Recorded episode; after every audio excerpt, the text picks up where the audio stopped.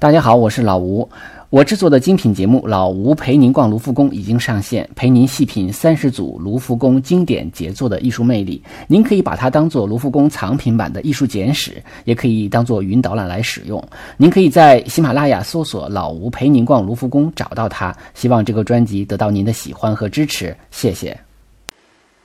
手机美术馆随身携带，边看边听。您现在收听到的是由老吴艺术笔记提供的艺术分享播客《手机美术馆》，我是老吴。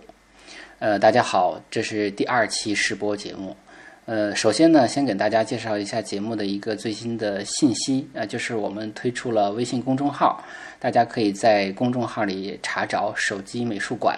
有一个呃头像呢，是一个戴礼帽的人啊，这个脸呢被一个青苹果砸中的那个形象，就是这个手。手机美术馆啊，就是我做的这个节目。那么我做这个公呃公众号呢，呃，就是为大家提供我们呃节目中所提到的一些图片啊，还有呃一些呃整体的，还有一些局部的啊，还有一些我在这个讲解的过程中呢，呃提到的一些对比的图片或者是资料图片。总而言之，就是比较多一些。然后呢，也会用文字的方法呢，把讲解的内容呢做一些精炼。这样的话，大家看起来可能更方便。呃，这是一个最新的信息啊，那么大家可以去公呃微信公众号去下载。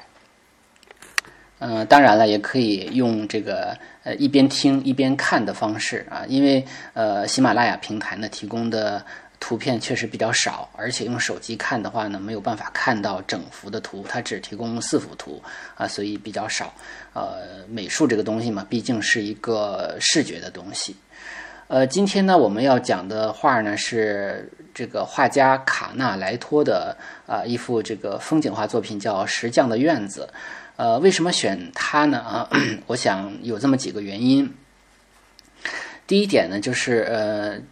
呃，我我就是咱们这个国家博物馆呢正在展出的一个画展，叫呃威尼斯与威尼斯画派啊。这个画展呢要延续到年底。那么这个画展呢正在北京展出。而且呢，它上面就展出了四幅呃，这个卡纳莱托的这个画作。啊，卡纳莱托呢，他作为风景画家呢，确实很有自己的特点。啊，他跟我们之前提到的这个洛兰呐、普桑啊不太一样。那么洛兰可能强调的一种古典美、诗意美啊，但是卡纳莱托呢啊，强调的是一种真实美啊，是呃用一种比较技术的画法呢，画的很真实啊，画的就跟呃照照相差不多啊。所以呢，我们这个节目叫它“人肉照相机”啊。还有一还有一个原因呢，就是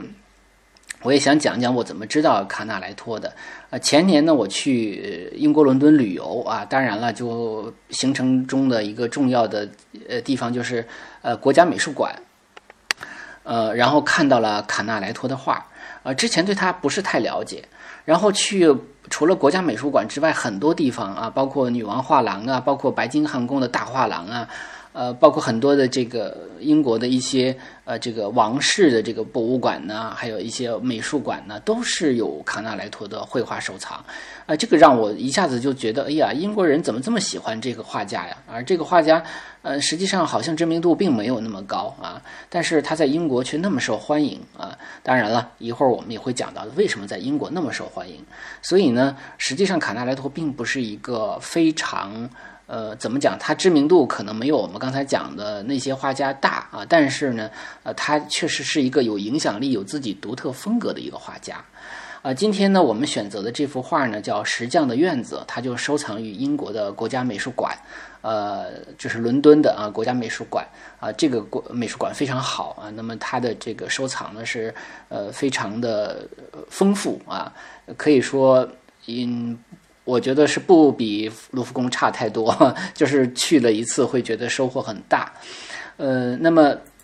呃，还这个这个画呢，跟国博展出的几幅画呢不太一样。呃，应该讲国博展出的这四幅画啊，或者是英国大多数地方收藏的这个卡纳莱托的作品呢，啊，都是典型性的。但是这幅呢，恰恰不是太典型性的。呃，那么它的这个。典型性的是作品呢是就是如实照搬的美丽的风景，就是要画美的。但是这幅石匠的院子呢，恰恰呃在美的同时呢又有点不美啊。我们可以看着图来介绍哈。嗯，那么我们先说一下这幅画的初步印象啊，就是这是作于呃一七二五年的时候啊，他大概是在三十岁左右吧。呃，那么这幅画的尺幅呢是一米六三乘一米二四。嗯，他呢也是画威尼斯的风景。呃，我们先介绍一下这个画家本身，他呢卡纳莱托呢是威尼斯人，啊，生于这个十七世纪末一六九七年。他呢，应该讲就是威尼斯人了哈。那但是他是一个风景画家，呃，原则上来讲呢，并不属于呃我们平常都提到的威尼斯画派啊。因为威尼斯画派呢是专指这个以这个乔尔乔内、丁呃丁呃丁托列托、韦诺内塞啊和这个提香他们几个人为代表的啊那种主要是强调光线和色彩的这样的一个文艺复兴时期的一个画派，叫威尼斯画派。啊，因为它已经呃是十七世纪末了啊，而且它是主打风景画的，所以呢，呃，它的这个画法呢跟那个威尼斯画派也不算太一样啊。但是呢，它也得益于威尼斯的这个得天独厚的一个条件，那就是色彩比较丰富这个地方啊。因为大家知道，威尼斯呢是个水城，它呢就除了有我们平时所常见到的光线之外呢，还有这个水中的倒影呃反射出来的这个光线啊。有的时候这个光线呢透过玻璃呃穿到房间里呢，会成形成一种非常美妙的一个光线，而且它对呃不同时间的光线的反射呢，也呈现出不同的颜色，而且它又是一个细湖，那个水和天那种蓝色啊，和那个结，比如说晚霞中的那种红色啊，和还有这个房间的那种彩色。啊，都在这个水中映射出不同的色彩，这就让威尼斯的色彩非常的丰富啊。当然了，这种色彩的丰富呢，一滋养了威尼斯画派，当然也滋养了啊，就我们说不算属于威尼斯画派的其他的威尼斯画家啊，也是得益于此。那么卡纳莱托他的爸爸就是一个画家啊，是一个呃。应该讲是个画匠啊，因为他是专门画那个舞台剧的布景啊，因为那个时候有歌剧啊，呃，这个也需要画那个大的那种布呃布景啊，像嗯，他呢在。二十岁二十多岁的时候，跟他父亲一起到罗马啊去做就干活啊，就是画这个舞台剧布景。在那个时候呢，也认识了一些这个罗马的一些画家，那么也吸收了一些呃罗马的那种呃专门画就比较善于画地貌的啊那种画家，然后提高了他的这种描绘的连贯性啊，还有这种都市写实的这种描绘的技巧啊，包括啊这个住建筑的结构啊。啊，实际上他回到威尼，后来这个罗罗马这个这些工作完成之后，回到威尼斯之后，他就成为画家协会的一员，也就成为一个正式的画家了。啊，当然他风格也会有一些小小的转变，比如说他会画一些那种想象中的呃废墟啊，那些那那个那个那种作品也是他的作品类型中的一种。啊，当然了，他最主要的作品还是画呃威尼斯的这个风景画。啊，因为这个时期呢，就是流行也呃一种呃，就是就是一种旅游产品啊。因为威尼斯呢是一个那个时期就已经呃经济上来讲应该比较没落了，但是因为风光特别好啊，所以它旅游业呢就是非常的发达啊，很多的外国人都来啊，所以呢很多人也就是到这儿来玩的时候呢，就顺便要。买一幅这个当地的这个呃风景画，有点像我们现在的这个买明信片寄回家，这个道理是一样的，呃，但是当然前提是那个时候旅游的人都会比较有钱哈，而且那时候呃流行一个一个玩法叫做壮游啊，那这个壮游呢，我再跟大家解释一下什么叫壮游。壮游啊，其实主要就是英国的一些这个贵族子弟，其实也当然也不完全是英国了啊，就主要是英国。呃，那么那个壮游的英文词应该叫 the grand tour 啊，就是呃，一般都是大学毕业的时候哈，呃，家里比较有钱，然后呢，呃，家里给请一个导师啊，这个导师还有一个特别有意思的名字叫做千雄人，千雄人，这个有点像现在那个高级游学团啊，就是带着孩子们呢，就是当然也就是年轻人吧，啊，要到欧洲大陆上去。呃，游历啊，那么这种游历呢，一般首先呃，先去巴黎啊，那个巴黎是时尚之都嘛，在那儿可以学学法语，呃，这个学学舞蹈，学学骑马，学学击剑啊，这些比较优雅的啊，贵族的这种呃生活状态。但是主要的行程呢，其实目的地是意大利啊。呃，他们一般呃会停留在都灵啊，有时候呢是去米兰啊，当然最主要的还是佛罗伦萨，呃，还有这个威尼斯啊。那么一般终点呢，也就是说整个行程的高潮就是在罗马，所以意大利实际上是壮游的主要行程。呃，那佛罗伦萨不用说，其实我们现在主要去意大利旅游的话，也主要就是罗马。呃，佛罗伦萨和这个威尼斯啊，那么佛罗伦萨大家都知道是文艺复兴的一个这个根据地啊，然后威尼斯呢是威尼斯画派。然后它有非常这个奢华的啊，还还有这种美丽的这个城市风景，呃和奢华的生活啊。那么意大利那这个罗马就不用说了，它整个就是有非常呃古古代的这种传统的东西都在啊。那么呃他们那时候壮游的一些目的地呢，跟现在我们的都差不多啊。比如说去罗马呢，也会去这个呃呃圣彼得教堂，对吧？也会去。呃，梵蒂冈啊，也会去呃这个卡比托利尼博物馆等等等等吧，就是这就是所谓的壮游啊。那么壮游，刚才我们讲了这其中的重要一站呢，就是威尼斯啊。然后呢，这个威尼斯的风景呢又是这么的美啊，所以这个尤其是英国人啊，英国人真的是非常喜欢呃威尼斯啊。这个威尼斯的旅游有英国的贡献是很大的啊。那么就是。就会买一些他的画，刚才也提到了，还有一些人是专门从事这个艺术品经济的啊，就是有有专门向英国贵族推销当地画家的一些作品啊。然后呢，这个有一个叫史密斯的人啊，还出版了一本童话铜版画集啊，就是卡纳莱托的作品，叫《威尼斯大大运河风景》。呃，在英国出版之后呢，就是英国人如果翻阅觉得不错啊，那么就可以跟这个卡纳莱托下订单啊，卡纳莱托就可以画一些东西。呃，当然了，就是因为他画的是比较唯美的、真的啊，他他可能就是这种真实的美啊，他还不是那种呃我们说学院派的那种唯美的，就是完全呃有有有一种修饰的啊，就是没有缺点的。那么。那个这个这个卡纳莱托呢，他更倾向于画一种相对比较真实的美的东西啊。当然，因为威尼斯本身确实足够美啊。呃，他在五十多岁的时候呢，就干脆啊，就呃五十岁左右吧，就移居到英国了，在呃伦敦生活啊、工作呀。呃，因为英国人很喜欢他，那么他就在英国画了很多呃这个伦敦的那种风景啊，所以在。呃，伦敦，大家如果看卡纳莱托的作品作品的时候呢，也会看到呃不少这个画伦敦的画。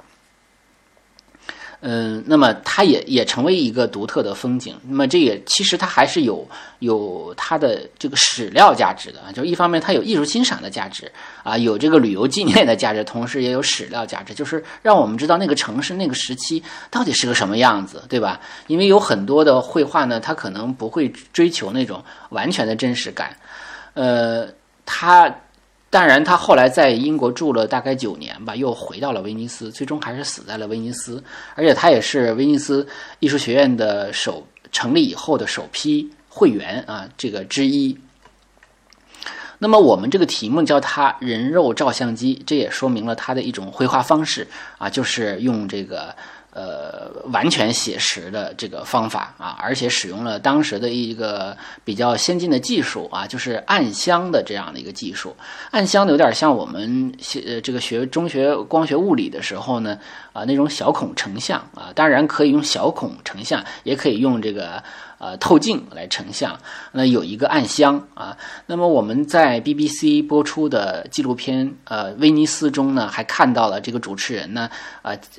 从博物馆中借来了一个这个投射器啊，就是这种暗箱啊。他呢说这是跟卡纳莱托用的是。这个同款啊，这个同款 当然是我说的啊，就是用这个词儿啊，就是让大家明白啊，用一样的东西啊，可能是先绘一个比较小的一个小草稿，那么再把它放大成为呃这个画作。当然了，这个呃风景呢，应该是一模一样的啊，人物呢是在这个，因为风景它是固定的嘛，你通过这种呃暗箱的方法是很容易把它完全的实现的。那么在画中的一些人物场景的东西啊。这个人物的部分呢，呃，就可能是他以后添上去的啊，就是有一定的灵活性，为了构图的需要，为了色彩的这个需要搭配啊，呃，这样的再再填补上去啊，就相对就比较生动起来了。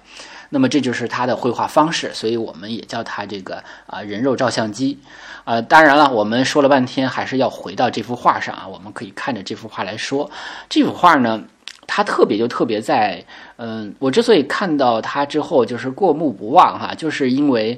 它画的不是一个唯美的威尼斯的这种风景啊。我们都知道，威尼斯呢，就是最著名的是圣马圣马可广场。啊，还有呃，里亚尔托桥啊，还有这些这些地方就是很美啊。那大运河的那种风景啊，还有那个安康圣母教堂啊，那那种都很很美的地方。但是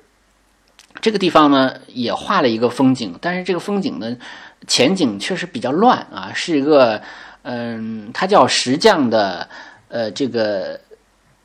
这个叫石匠的院子啊，就是一个作坊啊，就是一个。凿石匠干活的地方，所以呢，前景是非常乱的啊，一些散碎的石头啊，或者说呃，有的雕完了，有的没雕完，有的这个在这个场景中，呃，那么当然了。这个旁边挨的还是大运河，河对岸呢也是一个教堂式的建筑啊，还有一个钟楼啊。那么这个场景呢，实际上也是一个真实的场景啊，也是因为在做这个功课要给大家介绍这幅画呢。那么我突然间意识到，其实我我我去威尼斯旅游的时候就住在这个场景的附近。呃，为什么这么讲呢？就是呃查资料的时候知道啊，就是我们可以看那个第一个细节，就是。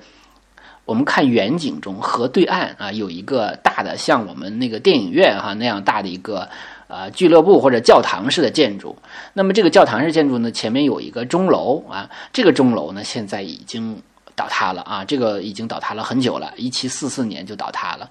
呃，它是后边的那个建筑呢，像教堂似的那个建筑，呃，现在还在啊，而且它就是大名鼎鼎的威尼斯艺术学院美术馆啊，所以呢。呃，这一站呢，这个地方呢，现在是公交船的一站，因为大家知道威尼斯是有一个大运河，那么大家要是来回走的话呢，呃，最方便的这个交通呢，就是买那个公交船船票，那么可以在这在这里呢有一站叫做学院站，而这个位置呢，现在我们在画上看不到桥。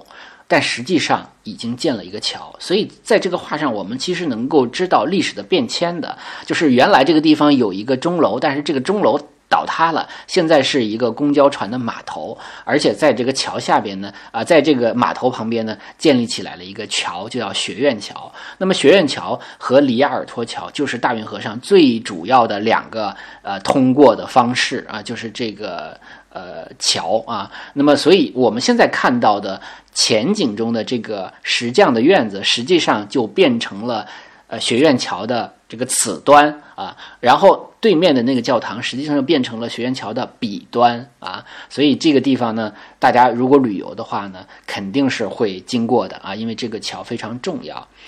那么我们接着说这个，而而且呢，我在这个公众号、微信公众号里找了两幅图啊，因为我是两个月之前刚刚去呃威尼斯旅游的啊，但是我还当时还不知道 要做这个播客啊，也不知道这幅画有这样的一个秘密，所以我没有在这个角度拍啊，然后我就在网上在谷歌地图里呢，呃，谷歌有实景地图，我就在实景地图截了一个图，大家可以对比一下那个俱乐部和这个。画中的这个啊，不是，就我老说俱乐部，我老觉得它像俱乐部啊，就是那个呃，威尼斯艺术学院美术馆的这个建筑和对岸的这个。呃，就是画中的对岸的这个建筑对比一下啊，就是这个建筑，就这个建筑还在啊，所以这个那种真实感就非常强烈了。那个中塔当然已经倒塌了，然后我找了两幅啊，一幅是谷歌地图上的截图，还有一幅是在一本书上那么拍摄的。那很可惜，当时因为我只注意呃这个在桥上拍这个桥的两端啊，那个风景是非常美的。那么言归正传，我们接着回来，呃，说这幅画。这幅画呢，呃，我们说第一个看点可能就是它的历史的变迁啊，就是它的变化。那么这个是这个地方已经建起了学院桥啊，而且是非常主要的一个交通的一个要道啊。那么这幅画有很多的细节也特别有意思啊，这个是一个早晨的光啊，因为因为如果大家知道地图的话呢，就是左西右东上北下南这样去排的话，我们都知道在这个画的左侧实际上是东侧。啊，这个这个这个画的这个地图呢，呃，这个图跟那个地图的方向完全是反的啊。那么也就是早晨的这个晨曦的阳光呢晒过来，所以它是早晨的这个时间。呃，那么我们看到的，它从构图的角度来讲，左侧有一个半截儿的一个建筑哈出现了。啊，当然这个不完全是为了构图的需要，因为我们讲了啊，这个呃卡纳莱托的画呢，它有的时候它就是非常写实的啊，绝大多数的画呢都跟真实的场景是一样的啊，极少数呢是根据呃这个客户的要求啊，会做一些呃这个建筑物的这种搬迁啊，但实际上很少。呃，这个建筑呢，呃，它的最下边最左下边，我有一个截图啊，左下角有一个呃。呃，这个这个楼房下边有一个窗子啊，窗子上站着一只公鸡啊，就是特别有意思啊。我印象中在国家美术馆听那个他的导览的时候呢，特别提到了啊，就是非常生动。也就是说，这石匠的院子，呃，这个说明这石匠还养公养鸡啊，养鸡这个养鸡吃肉呗啊。那么二楼呢有一个妇女啊，那么在好像在晾晒衣服啊，这个好像也反映了威尼斯普通人家的一种日常生活。呃，然后特别有意思的是，你看它那个挺就是站着一只鸡的那个窗窗户啊，那窗子的窗墙旁边，如果我们放大细节化看的话，会有一个像类似于喷绘的一个类似于海报啊，还是广告之类的那种东西啊，因为我们也不认识啊，也看不太清楚了，但是它都画的很写实啊，而且这个墙的那种斑驳的特点也是比非常威尼斯的，然后在这个。建筑的旁边，我们看到了有三个人哈，一个小孩儿啊，那么躺在地上，一个妈妈张开了怀抱啊，就是这个根据这个专家的解读呢，认为是这个小孩儿呢。啊，一不小心摔倒了啊！然后这个妈妈原本是拿着这个扫帚去扫院子，然后一看孩子倒了，赶紧张开双手要去呃扶起来这个孩子，也可能是抱一抱啊这样的一个场景。那么这也是卡纳莱托这幅画最迷人的一点，就是他有了这种呃特别故事性的细节了。我们都知道卡纳莱托他是非常善于画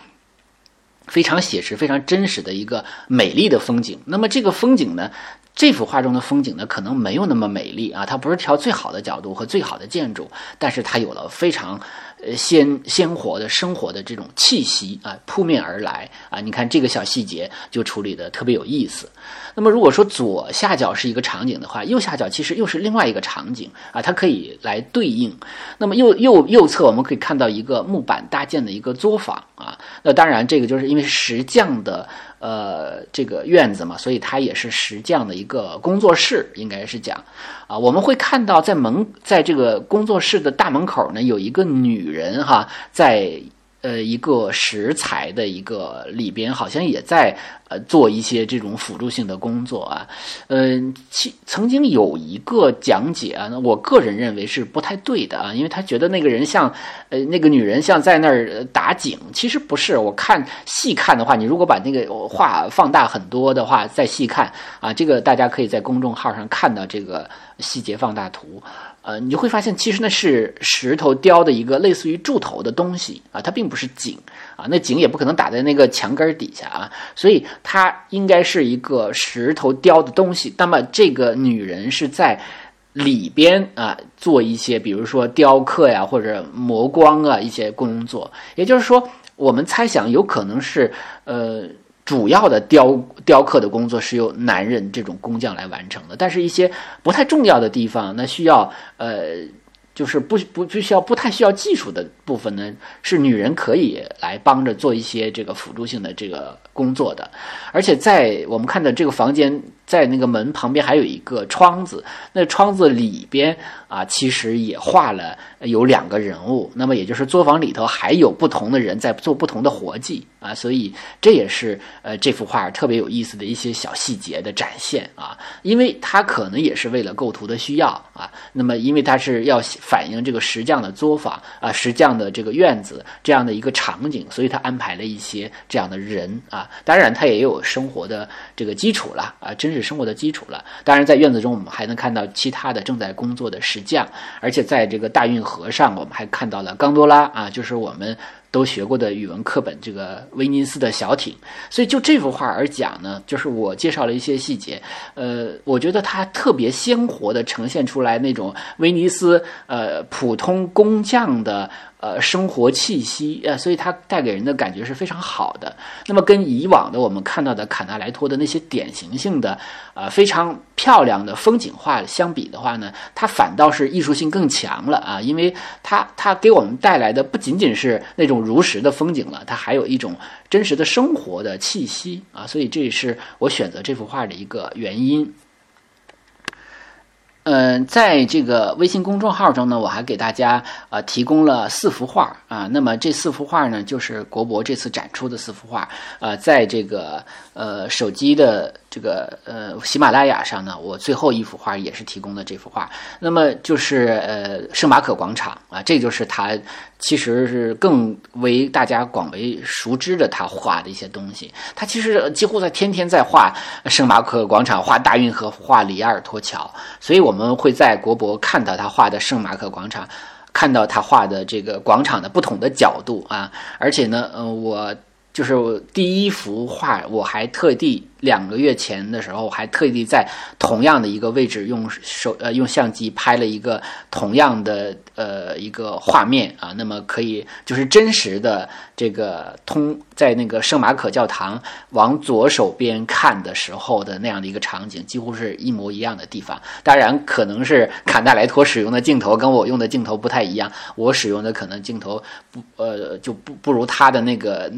那个感觉，他更像是用的长焦，然后。拉近了拍的啊，呃，我其实拍的不够好，但是大家能够对比一下，就是真实中的场景啊，几乎是完全一样的。然后还有几幅画呢，是站在圣马可教堂的。呃，门前面向广场啊，有这么一个有一幅画，还有一个是在呃看向里亚尔托桥，还有一个是站在里亚尔托桥向另外一个方向看啊。那么这样四幅画呢，如果大家去过威尼斯旅游或者想去威尼斯旅游的话，都可以去看看卡纳莱托的画啊。这四幅画，因为它正好在展出嘛，所以呃大家就有机会可以看到原作。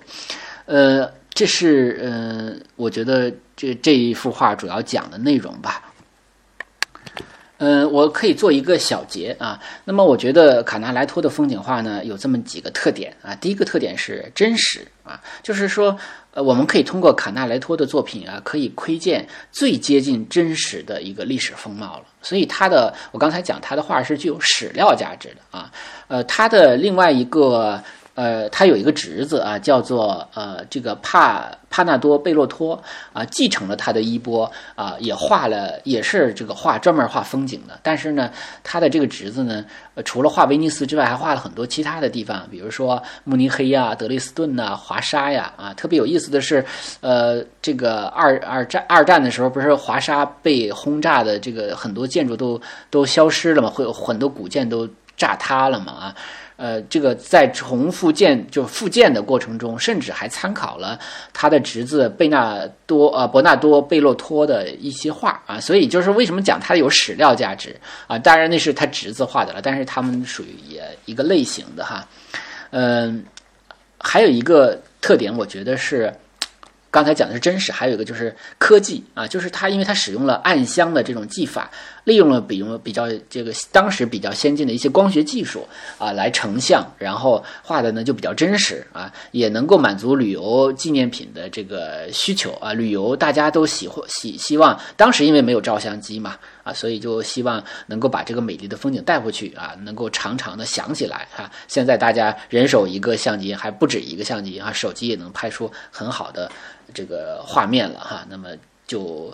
呃，其实跟当时买一幅画差不多啊，而且呢，就是是威尼斯大家都知道，威尼斯商人嘛，就是他的商业很发达，所以他在呃艺术的这种大众商品化呢，它也有它自己的特点，就是它很早就有类似于啊这种专门给供给大家收呃收藏做纪念的这样的艺术品了。呃，但是呢，它也有一个问题，就是它呢比较矮板。啊，就是他大多数作品，因为我今天讲的这个石匠的院子算是真的不错啊，算是他的好作品啊。但大量的作品呢，嗯，不能说画的不好，就是说比较矮板，就是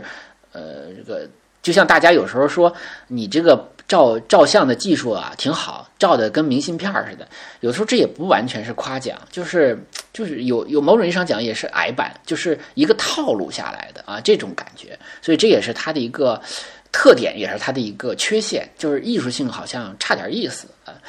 呃，第三个呢，嗯，我就是就是接地气啊。呃，接地气，我不好意思，我又用接地气这个词儿了，因为上一期就用了。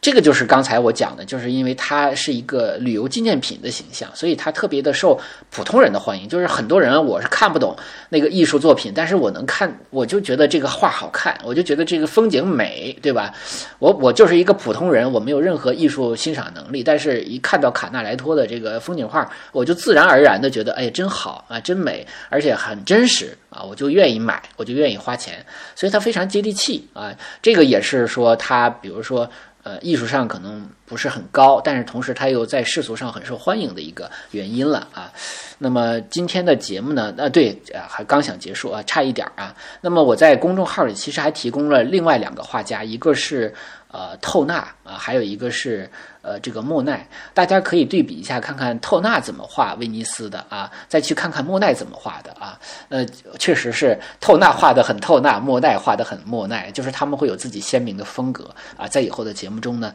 我们也会讲到他们的画的一些特点。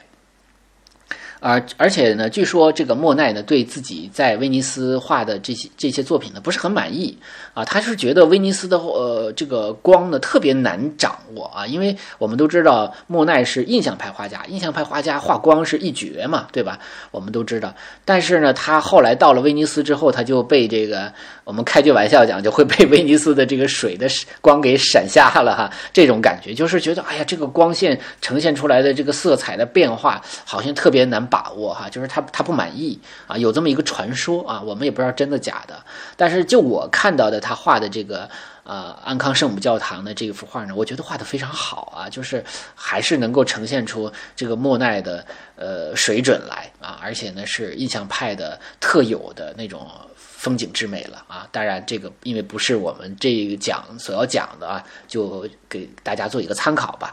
嗯，这个节目今天的节目就是这样啊。如果大家觉得还不错的话，欢迎呃这个点赞啊。呃，如果喜马拉雅用户的话呢，欢迎转采、转发啊，或者呃这个打赏啊。现在好像还不能打赏，因为还没有认证。那么如果您觉得有哪些地方需要改进的话呢，呃或者有优点需要发扬光大的话啊，也可以呢呃留言评论，而且也可以大家也可以在我的微信公众号上给我留言评论，我也都能看到。那么这期节目就是这样，谢谢大家。